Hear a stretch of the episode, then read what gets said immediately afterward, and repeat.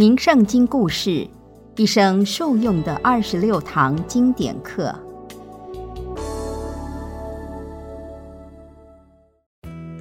各位听众平安。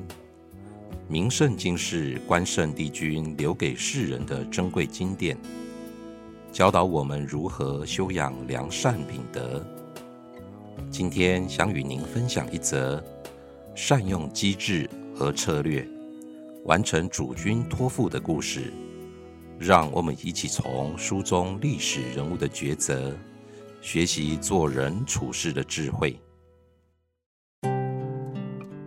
名圣经故事：孙膑、范增足智多谋的故事。孙膑是战国时代著名的军事家，因受到魏国国君的赏识。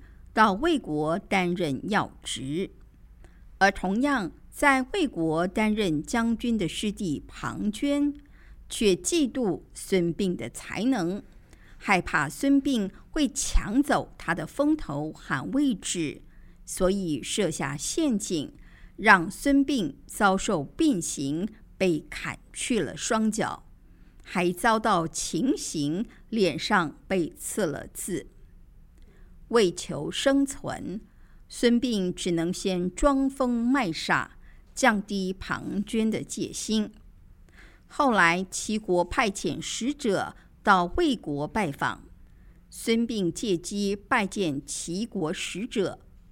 孙膑聪慧犀利的言辞和不凡的见解，深深打动了齐国使者，认为这样优秀的人才。绝不能就此埋没，便偷偷将孙膑带回齐国。后来魏国派兵攻打赵国，赵国向齐国求救，齐王命大将田忌前往救援。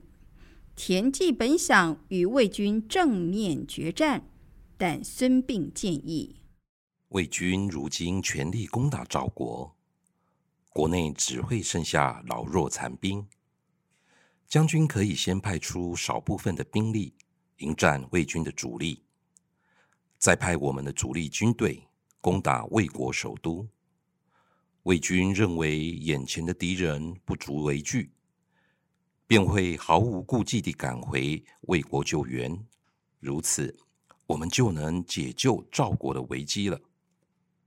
田忌听从孙膑的建议，最后果然成功救援了赵国。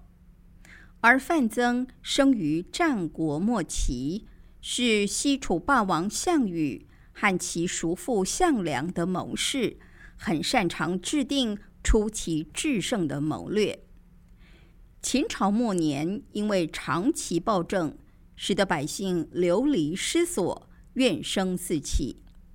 在当时的反秦军中，声势最浩大的就是陈胜与吴广。后来，陈胜等人失败被杀，让同样也抗秦的项梁感到十分忧虑。就在此时，范增对项梁分析了情势。他说：“当年楚怀王被秦国关押致死。”楚国人至今仍怀恨在心。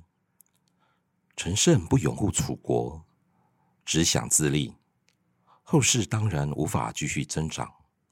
您今天从楚国的属地江东起兵，而您的祖辈世世代代都是楚国的将领，许多楚人都愿意来依附您，所以您现在一定要趁势而为，才是最好的方法。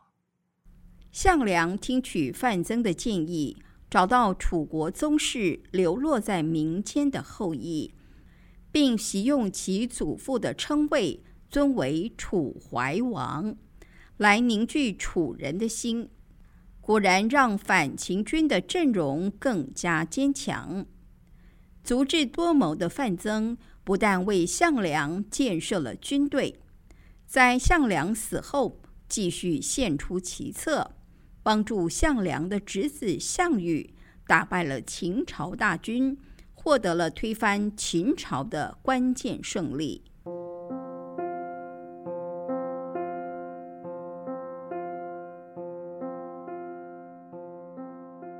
孙膑范增都是善用机智和谋略的人才。在面对复杂而危急的局势时能够洞察全局动足机先，正确地分析现况及未来的发展，并拟定出有效的方案，才能达成预期的效果，完成主君的托付。秦天公平安心语说：“培养智慧与勇气，善解人生每道题。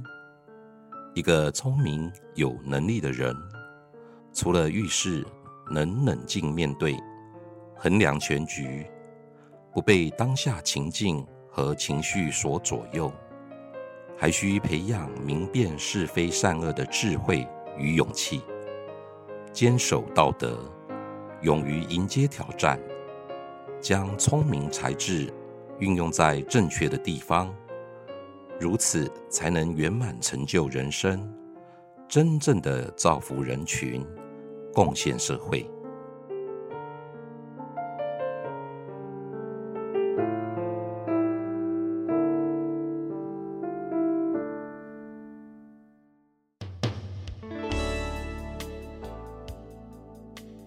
名圣经故事蕴含跨时代的正向力量，能帮助我们放下烦恼，净化身心，开创圆满的人生。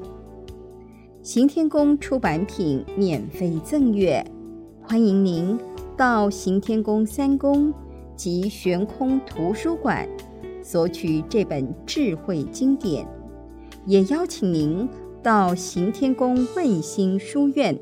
脸书专业按赞，掌握最新有声书讯息。行天宫愿人人读好书，说好话，行好事，做好人。祝福您事事平安。